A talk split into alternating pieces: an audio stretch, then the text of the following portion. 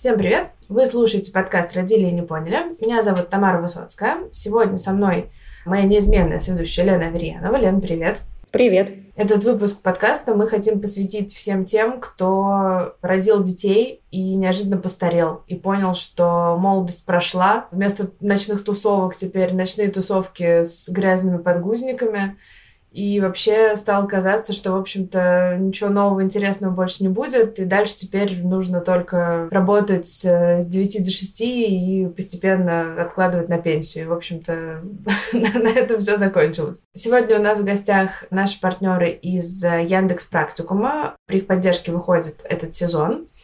И мы попросили как раз Яндекс Практикум предложить нам спикеров, которые помогут нам разобраться в этой большой и важной теме, теме потерянной молодости, теме э, смене работы и вообще смене своей жизни уже после того, как вы стали родителями. Поэтому у нас сегодня гостей двое. Первая наша гостья – это Сима Свердлова, менеджер трудоустройства Яндекс Практикума. Сима, привет! Привет, привет!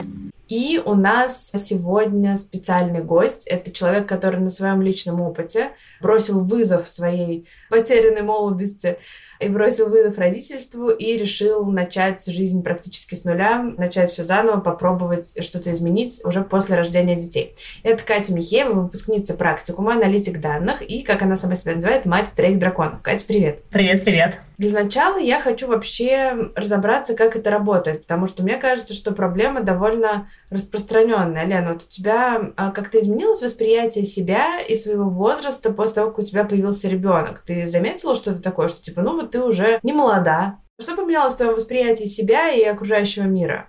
А, было ли что-то такое? Э, ну, на самом деле, я, наверное, уже рассказывала в каком-нибудь из э, предыдущих выпусков. Я родилась в семье очень молодых родителей. Меня родили, когда моим было 16, а папе 18. Поэтому мое восприятие возраста и материнства было во многом основана на опыте моих родителей. Я очень переживала, что вдруг, мало ли, со мной что-нибудь такое же случится. Я бы не хотела становиться мамой в детстве практически. Вот, мама я стала 28 лет, и я не могу сказать, что это перевернуло как-то мое сознание. Мне кажется, что это был тот возраст, когда я была максимально готова, я была еще бодрая, весела и полна сил с одной стороны, а с другой стороны, я уже чувствовала себя взрослой тетенькой, которая способна, кажется, справиться с родительством. Это сейчас, конечно, я понимаю, что я была, ну, очень, очень юная девочка, которая мало чего понимала вообще и мало представляла себе как на самом деле по ней ударит родительство. Но тогда, это правда, я чувствовала себя очень гармонично в своем возрасте. Кать, а во сколько у тебя появился первый ребенок, если не секрет? А, да, это не секрет. У меня тоже появился первая дочь в 28 лет кажется, ну, примерно, вот, и что касается возраста, мне оно никогда ощущение моего возраста не мешало. Мне, мне в 28 было ок, и в 36 мне сейчас тоже ок.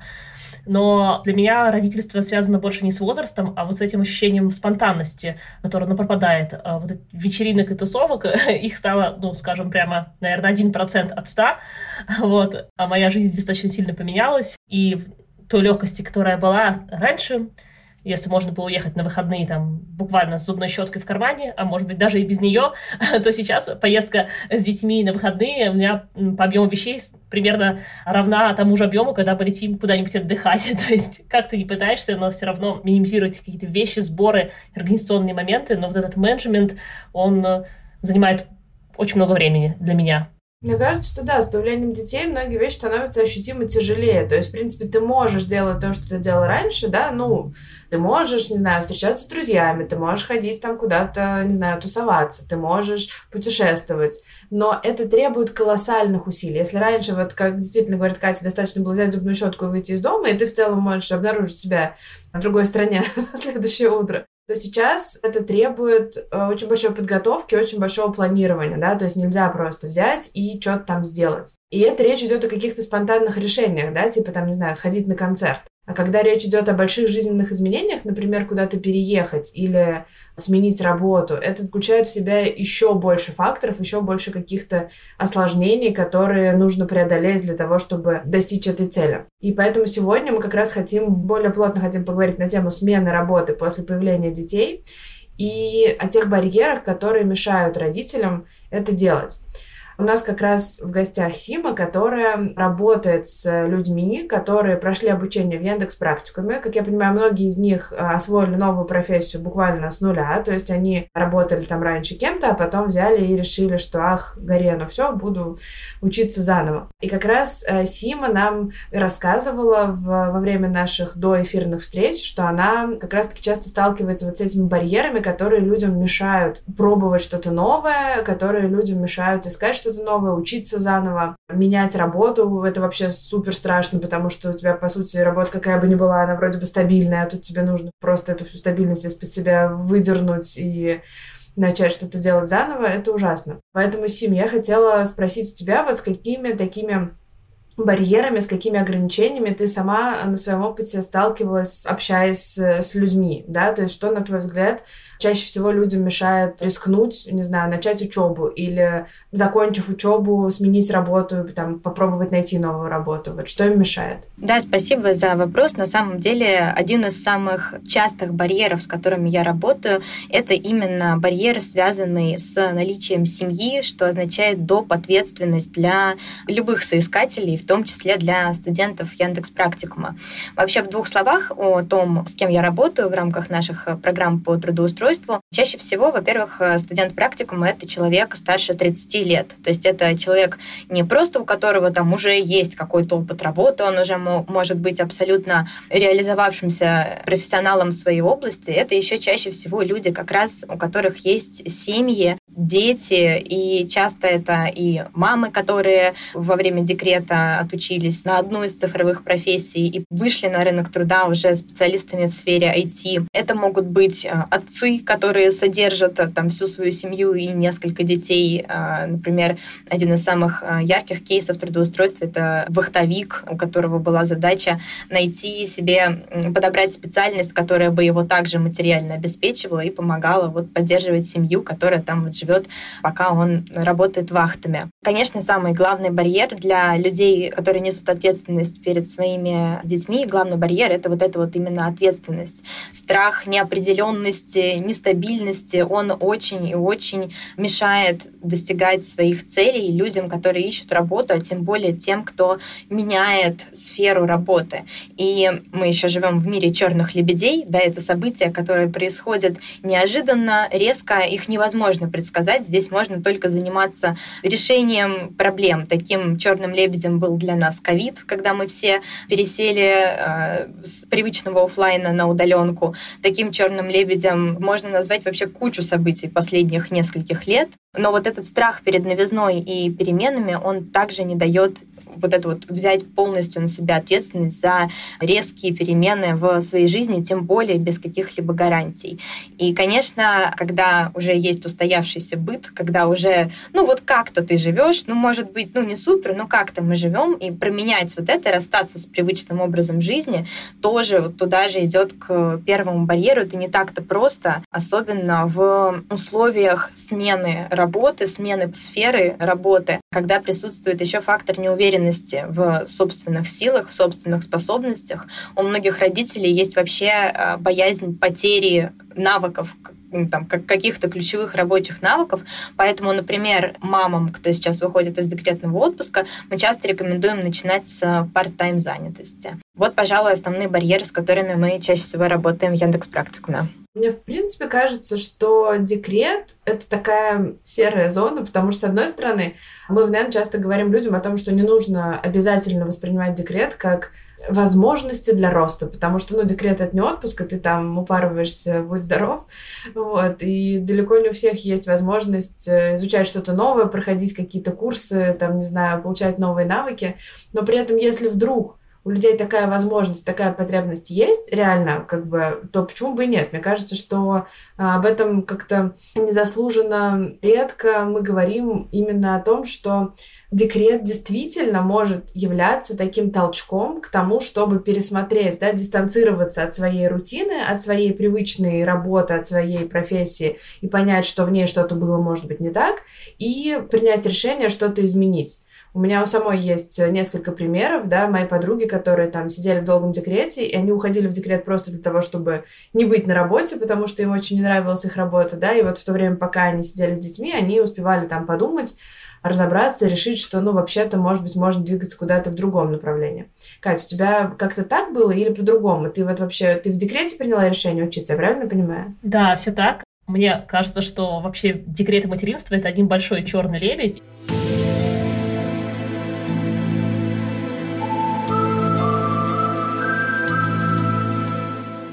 Те, кто туда один раз уже зашел э, с ребенком, э, которого ты абсолютно непредсказуемый, то ты, в принципе, справишься с любой неопределенностью, которая происходит в мире. Это вот моя, мое стойкое убеждение, что вот этот опыт материнства, опыт взаимодействия с человеком маленьким, который пока даже не может понять, что он чувствует, что не то чтобы выразить, это настолько прокачивает вот эту способность принимать решения в полной неопределенности, что я уверена, что мамы могут практически все, вот те, кто прошел этот путь. Вот, это такая была ремарка, отсылка к предыдущему вопросу. Да, я приняла решение учиться в декрете, в своем в третьем декрете. Когда я именно уже пошла учиться, моему ребенку было полгода. Что тебя подтолкнуло к этому решению? Как вообще вот можно третий раз подряд сидеть в декрете, решить, что ну что-то мне маловато, маловато дел, пойду-ка я поучусь?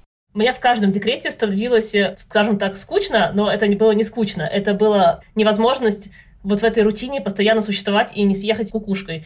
Я уже в первом декрете поняла, там, через несколько месяцев, что мне очень нужно что-то, чем-то заниматься интеллектуально. И на тот момент у меня была там подработка по старой специальности.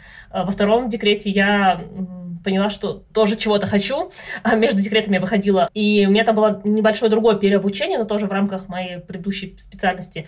Ну и к третьему декрету я уже поняла, что именно в том направлении я могу развиваться, но нет мотивации, скажем так, внутренней. И а, перебирая все возможные варианты, то есть я была морально готова, наверное, к тому, чтобы поучиться чему-то новому, но пока на тот момент не знала, чему, вот, где приложить свои способности. И как-то мы обсуждали с друзьями, и они мне подсказали, что есть такое направление, аналитик данных, оно, возможно, тебе подойдет, и перечислили там определенные причины, почему им так кажется, вот.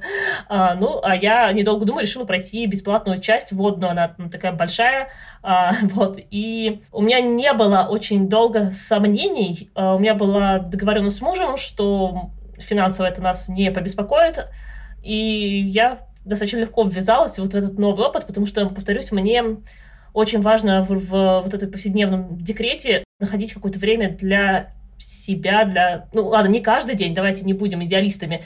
Но, в общем, я четко понимала, что, что это не составляет 100% моего жизненного баланса сидения и выращивания детей, что мне нужно что-то еще. Вот. И из этой мотивации я выбирала себе обучение. Вот вообще, мне кажется, интересно, что как будто бы привилегии поменять работу в декрете чаще пользуются женщины, потому что если у партнера есть стабильная работа, да, то женщина может себе позволить там какое-то время оставаться без дохода, потратить, там, вложиться в учебу, потратить свое время, свои силы на обучение. А вот, э, Сим, ты как раз упомянула случай, да, о том, что отец семейства решил менять профессию и искать какую-то работу, но при этом он остался же, да, работать э, вахтами, то есть получается, был дополнительный такой заработок. А как часто вообще бывает такое, что мужчины, там, отцы семейства решаются на это? Потому что мне кажется, что чаще за какую-то финансовую стабильность отвечают мужчины там в, во многих семьях, и для них это решение намного, намного тяжелее, наверное, чем у женщины, которая знает, что в случае чего там, да, стабильный какой-то доход, пусть даже, может быть, не очень большой, но он все равно будет сохраняться. Вот как мужчины вообще пользуются такой возможностью или нет? Тут я бы не стала разделять вот прямо, то есть акцентировать внимание на половой принадлежности. У нас есть, э, ну, действительно, в силу культурно-социальных особенностей больше мужчины несут ответственность за семейный бюджет, но в рамках э, моей практики, в рамках практики моих коллег есть много случаев, когда мужчина вот именно потому, что он берет на себя ответственность за семейный бюджет, он именно поэтому и решает сменить работу.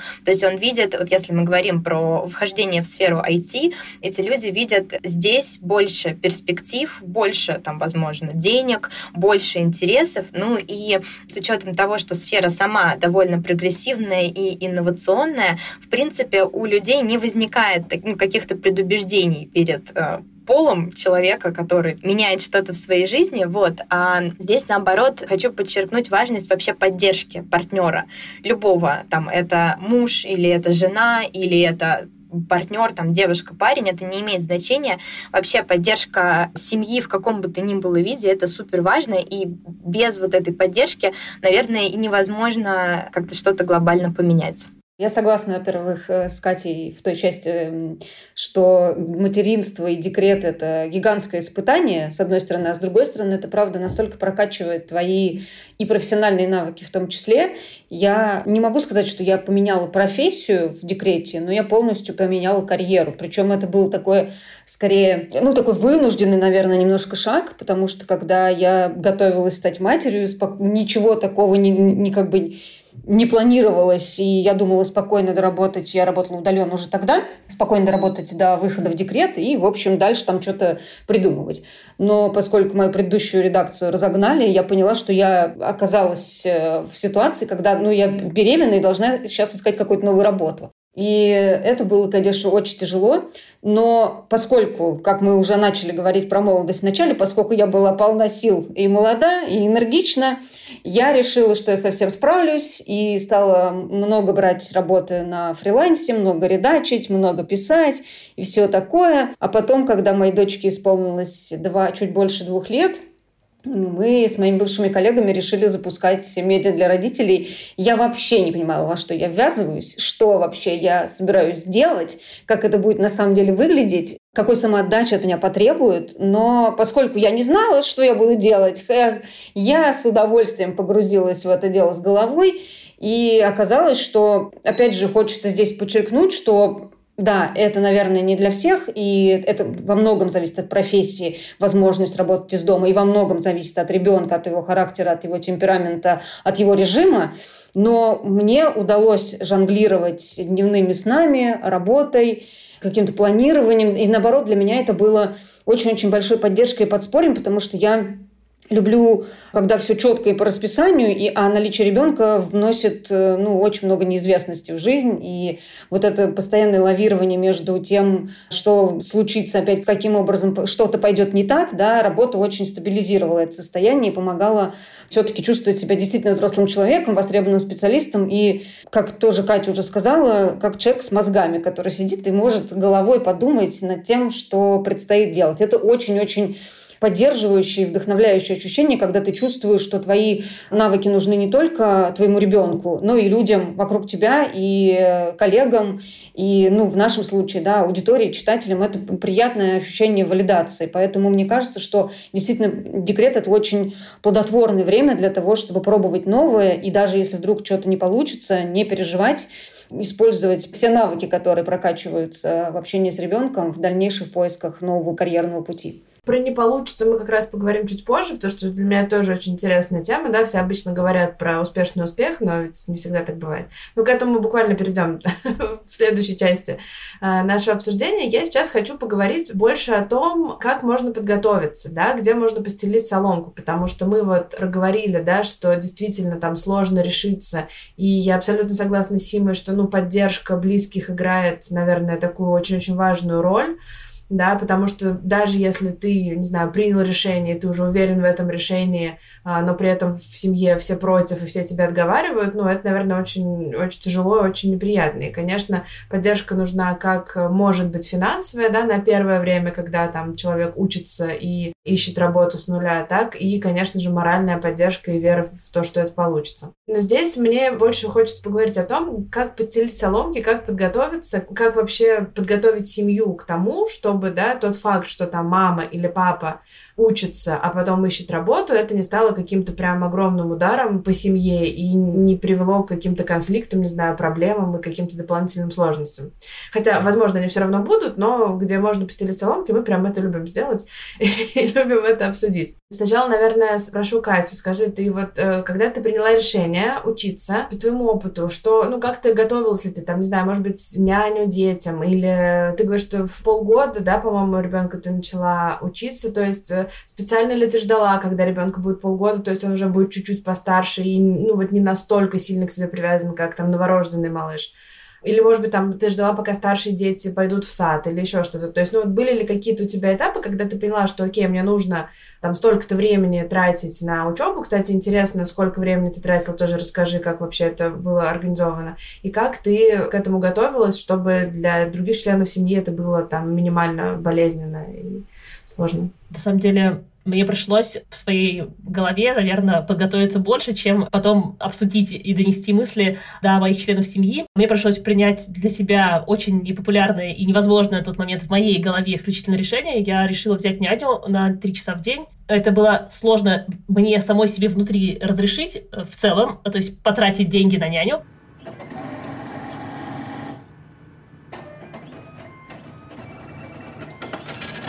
При том, что у нас есть бабушки, слава богу, дедушки, и объяснить по моему мужу эту необходимость, почему она мне была важна.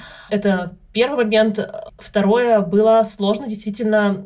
Я не ждала специально какого-то возраста ребенка, я ждала старта курса. Он там только начинался. Я бы с удовольствием, наверное, начала учиться и раньше. То есть я очень люблю состояние вот этих младенцев, э, когда они еще не ползают, лежат и не жужжат. Ну так вот.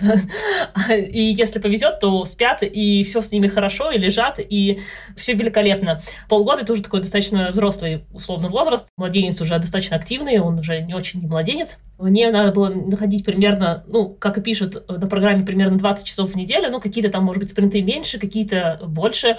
Условно, в среднем это, наверное, так. Было сложно мне все это распланировать, найти няню, довериться, в общем, все это в своей голове прокрутить, все страхи какие-то перебороть, озвучить семье, построить расписание так, чтобы там по субботам у меня была возможность ходить на встречи с наставником. Но я хотела заметить, что, наверное, мне вот в чем был баг моего мышления, мне казалось так, что ну какая няня, как бы мы платим за учение, мне вот еще за няню заплатить, а по факту получилось, что нанимая няню, у меня получалось время и на учебу, и там на небольшой фриланс-проект. То есть я успевала за это время там, заработать на няню и поучиться. Ну, то есть это была просто абсолютно э, в конечном итоге выигрышная ситуация для меня, но вначале мой мозг говорил, что нет-нет-нет, мы не можем потратить деньги, которые ты еще не заработала. Ну, типа такого. Вот, но это у каждого там свой набор, да, внутри головы. Вот у меня был такой.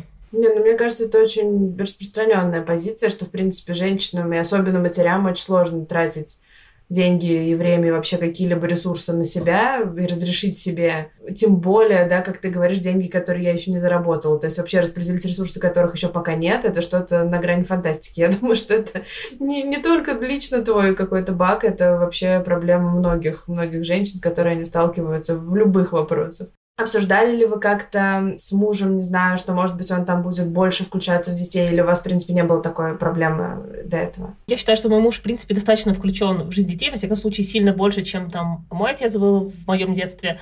Но да, поскольку он же сам и был одним из инициаторов, кто как бы подбадривал меня на этом пути, э, то да, они проводили с ним больше времени, чтобы я могла там как бы ту часть заботы о детях, которую раньше, ну, брала на себя я, ну, потому что я же не работаю, мне, мне в общем-то, нечем заняться. Вот теперь какую-то часть брал он, и я там могла сложно лишние там 40 минут посидеть и что-то почитать. При этом я, наверное, изначально поняла, что я не хочу идти в это обучение через боль, страдания, через бессонные ночи, через вот это насилие над собой, понимая, что так, может быть, я и дойду до конца, но дойду, наверное, в каком-то ужасном состоянии с отвращением к профессии, к детям, к семье, к мужу, вообще ко всему тому, что меня окружает. Вот. И вот это все понимание на старте, оно, наверное, позволило вот выстроить эту систему, чтобы я в конечном итоге дошла и не посидела, и закончила, и, и нашла в конечном итоге работу. Но это, это действительно было непросто. Угу, супер, но это на самом деле очень здравый подход. Мне кажется тоже, что далеко не все это осознают в самом начале. Расскажи, пожалуйста, как вообще э, устроена, ну, вкратце, да, как вообще устроена учеба э, в практикуме с точки зрения именно организационных вопросов. Вот Катя сказала 20 часов в неделю, да, то есть просто, чтобы нам представлять, чтобы там наши слушатели примерно представляли, это вот сколько там, не знаю, часов нужно быть включенным, там, есть ли какие-то очные занятия или все происходит дистанционно, то есть ты в любой момент можешь. Сколько месяцев, там, сколько недель вообще длится средний какой-то курс. И, то есть вот если человек там думает, рассматривает варианты, к чему ему нужно готовиться, к какой занятости, как действительно можно перестроить свой график и свою жизнь для того, чтобы туда еще втиснуть учебу. У практикума не просто так, э, так много курсов, поэтому я тут могу говорить про те, за которые я ответственна. Я куратор трудоустройства у менеджеров проектов и у IT-рекрутеров на данном этапе. А, вот вообще все курсы практикума построены по а, формату, э, что в них можно принимать участие асинхронно. То есть тогда, когда тебе удобно, ты садишься за компьютер, ты там открываешь тренажер и вот прям проходишь поэтапно спринты. При этом есть часть еще синхронных ивентов, то есть э, это могут быть воркшопы, вебинары. Тогда уже действительно требуется присутствие от э, студентов. Они чаще всего, точнее, всегда происходят во вне рабочее время, потому что далеко не все студенты Яндекс Практикума это люди, кто прямо сейчас находится без работы. И также еще важный момент, что всегда есть возможность взять академический отпуск. То есть если кто-то понимает, что слишком тяжелый спринт или ну, там что-то, какой-то проект на текущей работе или еще какое-то ЧП, всегда можно заморозить свое участие в программе и потом вот попозже к ней вернуться. Такая возможность тоже есть. Если говорим про длину курсов, тоже есть очень много вариантов. Если есть более поверхностные курсы, а есть вообще какие-то бесплатные курсы, они там проходятся за несколько часов. Это а, бесплатный курс по составлению резюме, мы да, не про профессии говорим, но и про самые разные продукты. А уже курсы с погружением в профессию, это от 4 там, до 6 плюс месяцев, тоже в зависимости от глубины необходимых знаний. Ну, то есть, в принципе, как бы, если даже не сильно торопиться, то за один декретный отпуск можно попробовать освоить что-то новое, да, и действительно попробовать куда-то двигаться. Вот а, ты как раз упомянула, да, управление проектами. Мне кажется, что, ну, в целом, декрет принято считать какой-то а, такой фазой в жизни женщины, когда она сидит, тупеет, меняет подгузники, читает Барто, вот. И, и на этом, в общем-то, вся, вся ее жизнь профессиональная, она немножечко заканчивается. Я, наоборот, считаю, что незаслуженно мало говорится о том, что вообще-то декрет, вот как сказала Катя, действительно, это время, когда ты учишься быть гибким и подстраиваться под самые необычные ситуации и находить выход из самых странных случаев. Действительно, у меня есть очень сильное ощущение, что, ну, понятно, почему женщин в декрете матерей недооценивают. Хотя на самом деле, пока женщина сидит с ребенком, она не просто там занимается кашками-какашками, она а, вообще-то приобретает кучу полезных навыков, которые потом при наличии талантливого руководителя или HR или еще кого-то, или наставника, да, можно трансформировать в реальные крутые рабочие навыки. И если, с одной стороны, да, там, я вот не знаю, но предположу, что если говорить о программировании, возможно, это не совсем так буквально транслируется, да, но если говорить как раз там об управлении проектами, о каких-то именно менеджерских должностях и профессиях, то здесь как будто бы опыт э, воспитания и выращивания детей, он как раз э, таки показывает себя очень хорошо и показывает себя бесценным опытом, да, потому что, грубо говоря, если ты организовал там, не знаю, детский день рождения или собрал там какое-то количество детей к школе, то, в принципе, обучение, управление проектами тебе уже вряд ли что-то новое может рассказать, потому что ты уже разбираешься, как настраивать процессы, что там делать вообще и как это все должно работать. Может быть, ты не знаешь умных слов для этого, но в целом ты, по крайней мере, разбираешься, как это должно работать. Вот я поэтому спрошу, Кать, ты заметила, вот кроме, да, умения приспосабливаться к ситуации неопределенности, заметила ли ты какие-то действительно навыки, полученные в родительстве, которые тебе пригодились в там обучении и в дальнейшем поиске работы и вообще в новой профессии? Да, на самом деле все так. Я могу рассказать, что до декрета я была достаточно, ну, наверное, где-то остаюсь категоричным человеком, э, у которого бывает мое мнение и неправильное. Может быть, поэтому я работаю аналитиком в целом, типа это какая-то работа с логикой.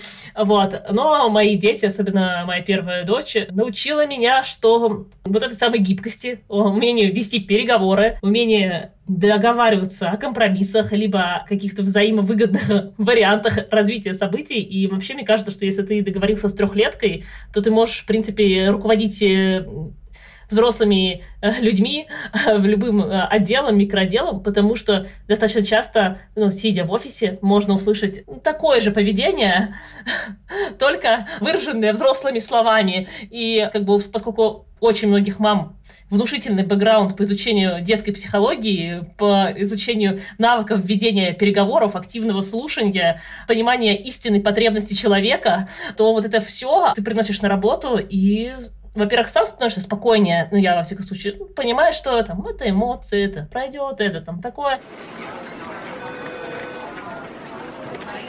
Во-вторых, а, даже если ты программист или там аналитик, достаточно часто бывает, что приходится все же коммуницировать с людьми. И легче, когда у тебя вот есть этот накопленный опыт. Жаль только, что группу менеджеров нельзя подкупить конфетами или мультиками. Но, с другой стороны, можно найти что-то другое, да, что тоже их заинтересует важный момент, да, мы говорим, вообще родители, они это, это лучшие реально менеджеры, вообще которых я видела. Э, то есть все, все сказанное выше я как карьерный консультант могу подтвердить.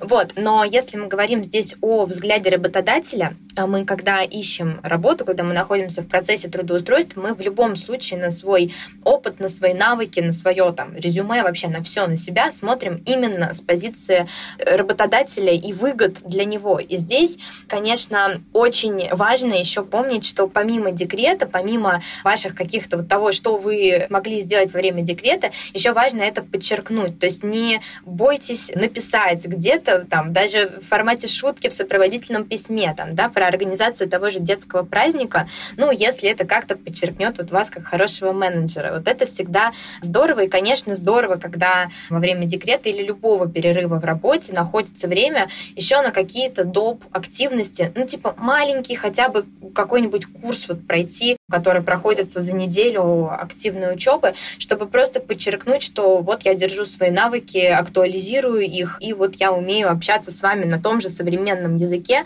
Если мы говорим про сферу IT, то это вообще очень важный момент, потому что она меняется, ну, чуть ли не каждый день. И там, по большей части, там, мы с коллегами подписаны на тысячу телеграм-каналов, читаем мы их или нет, это другой вопрос, но следить за трендами тоже важно. То есть надо выходить с актуальным специалистом в актуальную сферу. Вот э, у меня, кстати, Сим, вопрос к тебе. Ты говорила о том, что ты работаешь в том числе с работодателями, да, что ты как-то с ними общаешься и в целом, ну, следишь, естественно, что происходит на рынке трудоустройства. И вообще есть очень такая плохая репутация, мне кажется, практически у всех работодателей, э, которая связана с тем, что они очень неохотно берут людей с детьми, да, ну, женщин с детьми, давайте будем честными. Говорят о том, что вы будете постоянно уходить на больничные, что у вас там постоянно какие-то дела, там праздник осени в детском саду, нянь заболела, еще что-то, в общем, вам нужно все это будет выгребать. В общем, они не хотят брать женщины, поэтому об этом чаще предпочитают как раз-таки не говорить. Вот ты рекомендуешь там подчеркнуть, да, в сопроводительном письме. Я слушаю, и мне сразу внутри становится как-то беспокойно, потому что, наоборот, мне кажется, когда ты идешь устраиваться там на работу в какую-то серьезную большую компанию, ты хочешь действительно показать себя с профессиональной точки зрения, и как будто бы все твои успехи в материнстве — это то, о чем лучше промолчать, и о наличии детей в принципе лучше лишний раз не упоминать, чтобы, не дай бог, это не было использовано против тебя. А вот по твоему опыту, как тебе кажется, меняется ли как-то ситуация там за последние годы вообще, есть ли какое-то в ней развитие? И насколько действительно безопасно и насколько оправдано да, женщинам говорить о том, что там они матери, и более того, пытаться использовать это как какой-то бонус, а не как какой-то, наоборот, э, отрицательный момент в их э, резюме. Мы сейчас затронули вообще глобальную тему. Она звучит так, с чего начинается вообще поиск работы. Во-первых, чтобы понять, как себя вести там на рынке труда, на собеседованиях и с работодателями, первое, что надо сделать, это надо честно ответить себе на вопрос, а какие у меня вообще цели и какова моя мотивация. Потому что вот ответ на вопрос, а что именно я сейчас ищу, вот именно в нем и кроется ответ, как построить дальнейшие шаги вот в этом вот пути.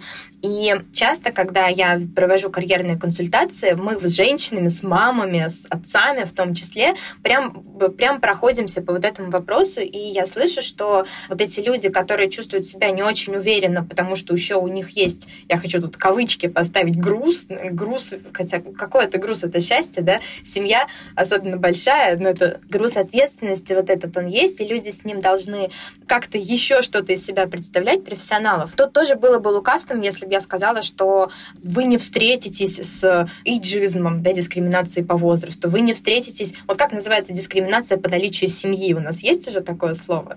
Мне, мне кажется, еще нет, ну, можно поискать. Вот, и, к сожалению, с таким вы тоже будете сталкиваться. Но тогда вопрос на карьерных консультациях, а что вообще вы ищете, какую команду вы ищете? И по большей части у родителей это ответы, что они ищут команду, которая лояльна к детям, к наличию детей. И тогда вопрос, а зачем вам другой работодатель? То есть зачем вам работодатель, от которого вы будете скрывать, что у вас есть дети, от которого вы там будете прятать, что у вас заболел ребенок, и вы прямо сейчас везете его к врачу? Если мы говорим про сферу IT, конечно, такие работодатели тоже есть в IT их меньше, то ли в силу той же инновационности и какой-то прогрессивности сферы, то ли в силу того, что она сама по себе такая вся очень гибкая и подразумевает и гибкость там и, и простых сотрудников, и их руководителей, и топ-менеджеров.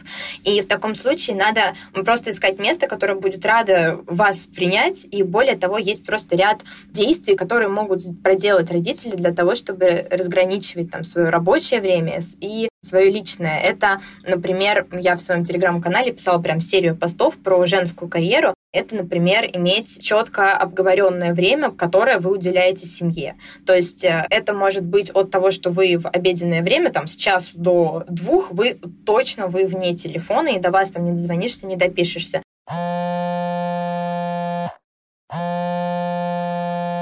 Так и после работы. Тоже важно такое время семье выделять. Также это может быть честный прямой разговор с работодателем на наличие там, льгот для семьи и каких-то возможностей отлучаться с рабочего места. В общем, это все а, доступно, и такие варианты есть, и надо искать просто компанию, которой вы будете цены как профессионал, даже несмотря на такой отягощающий фактор, как наличие детей. Учитывая, что по большей части у, у руководителей и всех уже тоже есть дети, а, но особых проблем тут быть не должно. Ну, очень оптимистично. Мне кажется, это очень страшно, когда ты ищешь работу как новый специалист, и у тебя еще есть, ко всему прочему, дети, ты не можешь себе так сильно позволить выпендриваться на собеседовании, потому что ты как раз-таки новый специалист. Не знаю, в общем, я рада, если у кого-то такое получается, но для меня это звучит довольно серьезно. Ну, хорошо, если действительно есть такие компании, с которыми можно договориться, и действительно нужно мне кажется, работать над какой-то своей уверенностью, чтобы понимать, что ты не согласен на то, чтобы к тебе относились как к обузе.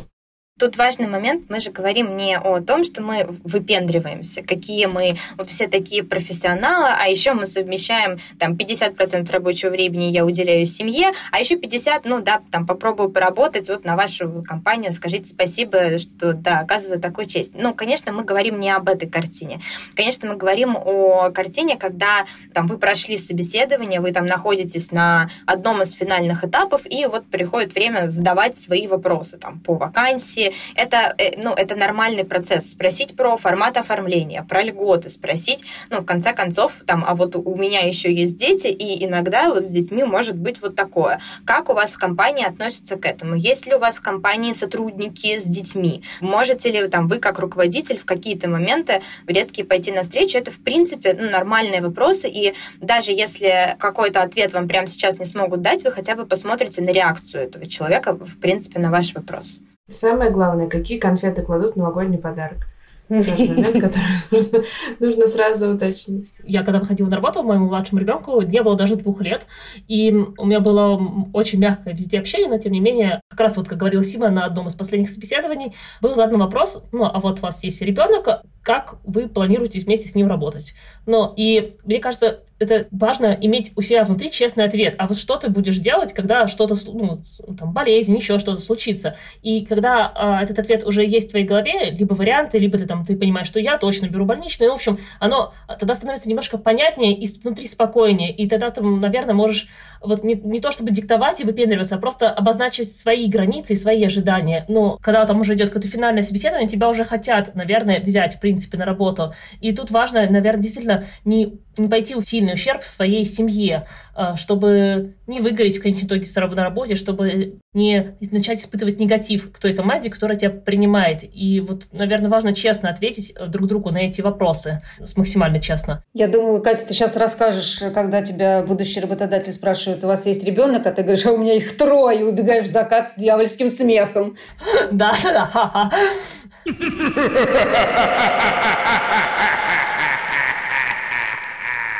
Давайте поговорим про как раз не самые оптимистичные сценарии. Мне очень было интересно это обсудить, да, потому что, мне кажется, это, ну, популярная тема, когда мы говорим про, там, смену профессии, что само по себе является вообще таким большим, да, стрессовым событием.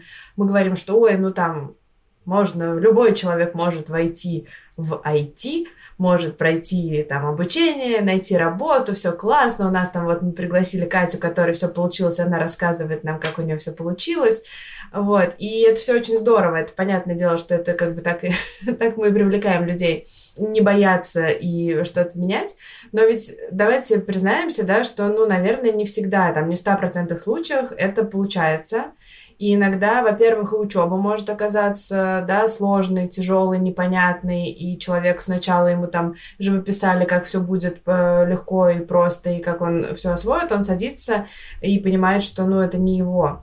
А вот Сима сказала уже, да, что можно замораживать обучение. Это, например, для тех, кому нужно время, там, перерыв, э, подумать, не знаю, опять-таки перестроить как-то свой график, свой день, свою жизнь для того, чтобы получалось лучше. Но что вот делать, если действительно там человек решился, сказал, что все, я ухожу, увольняюсь со своей старой работы, там, прохожу обучение, меняю работу, и потом получается, что что-то не получилось, что-то идет не так, что-то ищется плохо, что-то ищется сложно, и вроде на старую работу уже не вернешься, а новую еще не найти. А есть ли какие-то тактики, есть ли какие-то способы, а, опять-таки, либо подстраховаться, да, либо, может быть, попробовать что-то делать для того, чтобы все-таки история успеха состоялась? Состоялось, и для того, чтобы все-таки это не оказалось там потраченными деньгами и временем, а привело к каким-то ожидаемым результатам. Сим, есть ли какие-то у тебя истории такие менее блестящие в твоем опыте? Да, да, конечно, они есть. Мы, естественно, стараемся показывать классные, яркие, успешные кейсы, но, разумеется, каждый день я также работаю и со студентами Яндекс Практикума, и в рамках частной практики с искателями у которых что-то не получается. При этом вот это вот мерило отсутствия успеха может быть самым разным. Для кого-то это затянувшийся срок поиска работы. То есть для кого-то там кто-то себе ставил, что он найдет работу за две недели, хотя это супер маленький срок. Э, далеко не каждый состоявшийся специалист э, может найти работу за две недели. Там, хотя на самом деле среднее нахождение в программе активного поиска работы у нас там 3-6 месяцев для специалистов, вот кто меняет сферу. Да, с такими запросами мы тоже работаем, и здесь мы должны снова сделать шаг назад и вообще проговорить, что поиск работы — это супер стрессовый процесс. Я тут не подскажу источник, но где-то я точно видела, что по уровню стресса вот это наравне чуть ли не с разводом находится. То есть процесс поиска работы от увольнения до полноценной адаптации в новой команде — это прям такой период, когда нервы накалены, и поэтому всегда важно помнить, что там какие-то отказы, отказы, неуспехи, да даже игнор, который соискатели получают чаще, чем отказы, на секундочку, от работодателей, что это все будет. И э, поэтому вообще к процессу поиска работы надо относиться как к задаче. Вот своим менеджерам проектов я всегда рассказываю, что вот надо подходить к этому именно как к процессу. Во-первых, у каждого менеджера, управленца должен быть навык анализа результатов. И отрицательный результат, как в естественных науках, это то, тоже результат. Ну, значит, что-то не работает. Тут э, в, в рамках практикума мы работаем с тремя вариантами. Либо не работает резюме и сопроводительное письмо, то есть опыт человека как-то не так ярко представлен, как он может быть. Либо это, как ни странно, отклики на нерелевантные вакансии. Я не устаю это повторять там, на разных ивентах, на которых присутствую, но, к сожалению, до сих пор сама каждый день разбираю кучу нерелевантных откликов, ну, где нужен опыт от трех лет, там, а у человека и года коммерческого опыта нет, ну, и, естественно, человек получает отказ, отказ, отказ, у него демотивация, хотя на самом деле есть еще третий момент, да, это как как раз вот стратегии поиска работы. То есть человек не понимает, что он ищет, он не понимает, где он ищет. А, и вот это вот, э, то есть понять причину неудач, это очень важно, потому что как резюме и сопроводительное, это у нас такие гибкие а, артефакты, мы можем их там делать, переделывать, пока не будет заходить, так и причина может крыться в другом. Например, в не самых сильных гибких навыках коммуникационных, например, и в неумении представить себя в рамках интервью. И тогда, когда вы уже поймете причину, то есть почему именно у вас не получилось, а может быть, вы там просто не системно к этому подошли, за одну неделю откликались на 50 вакансий, потом вам упало 10 тестовых, вы их не успели сделать, и теперь вам кажется, что вы остались ни с чем. Вот то есть такое тоже может быть, когда вы э, поймете, в чем кроется причина, тогда уже можно обращаться за поддержкой. И вот этой поддержкой могут быть вообще самые разные люди. Мы уже говорили про поддержку семьи, это очень важный вопрос, мы его как, э, как бы уже закрыли, он у нас подразумевается. Но еще есть поддержка людей, которые уже, например, находятся внутри сообщества, куда вы хотите попасть. То есть это люди, которые уже работают по профессии, куда стремитесь вы. Можно знакомиться с ними, спрашивать у друзей, вообще узнавать больше про сферу, про задачи и как, как бы уже начать входить вот в это комьюнити раньше, чем, э, чем вы на самом деле э, сделаете вот этот вот шаг первый. Очень важно также не бояться изменений в плане. То есть, если у вас был один план, и вы поняли, что он не работает, блин, возможно, надо поменять план. То есть здесь надо трезво оценивать собственный ресурс, следить, что важно за ресурсом. Я уже сказала, что трудоустройство — это очень стрессовый процесс. Тут важно не выгореть. Вот таких э, сотрудников, кто выгорел, пока они искали работу и потом вышли на новое место уже выгоревшими, их тоже много. Это просто не нужно ну, ни вам, ни работодателям. Поэтому иногда лучше изменить план и, например, сделать паузу, если естественно, есть такая возможность в поиске работы на от недели там, до месяца, расслабиться и просто выдохнуть. То есть мы все люди, тут себя тоже не надо загнать. Очень важно следить за маленькими шажками, за маленькими успехами, за точечными успехами, которых вы добиваетесь. То есть даже, там, даже фидбэк, который вы получили на свое тестовое задание, он тоже полезная штука, им тоже можно воспользоваться. И вообще там даже выполненное тестовое задание можно положить в свое портфолио, ну, почему бы и нет. Тоже работа, которую вы выполнили. И, конечно, я хочу закончить монолог на позитивном позитивной ноте, как ни странно, позитивное мышление, оно ну, еще никому не вредило. И вообще подходить на каждое собеседование, заходить с позитивом, на каждую коммуникацию отвечать так, как будто у вас за спиной нет там, ну, недель поиска работы, вот это все очень важно, как излучать позитив, так и внутри а, тоже настраиваться на хорошее, не думать, а, там, работать с эффектом, с синдромом самозванца, работать с сомнениями и не бояться приходить к тем же карьерным консультантам, иногда самостоятельно вычленить корень и источник проблемы, а тем более найти решение, это, особенно в новой сфере для себя, это слишком сложно. Вот для этого и существуют карьерные консультанты, действующие рекрутеры, HR-менеджеры, люди, которые сейчас уже видят рынок в своей работе и могут вам посоветовать, как вот на нем себя вести. Супер, спасибо большое, Сима, спасибо большое, Катя.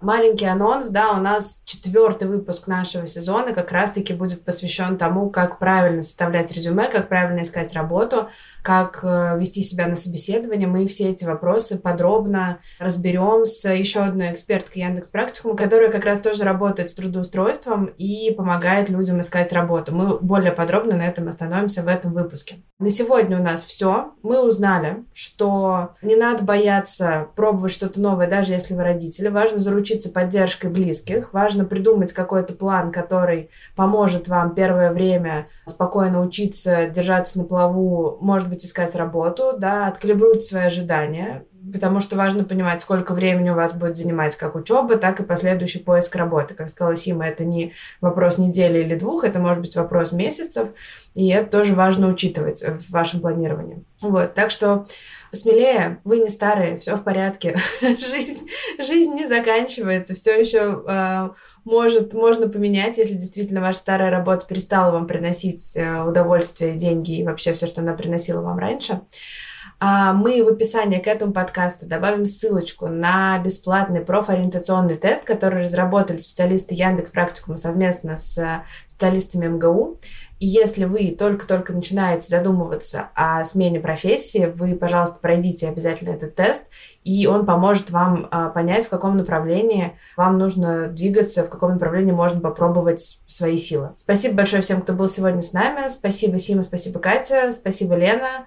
Сегодня непривычно немногословная. Мы услышимся с вами в следующем эпизоде. Пока-пока. Это не вы старая, это работа старая. Все. Пока-пока. Спасибо большое за то, что позвали. Спасибо огромное, да. Спасибо. Пока-пока.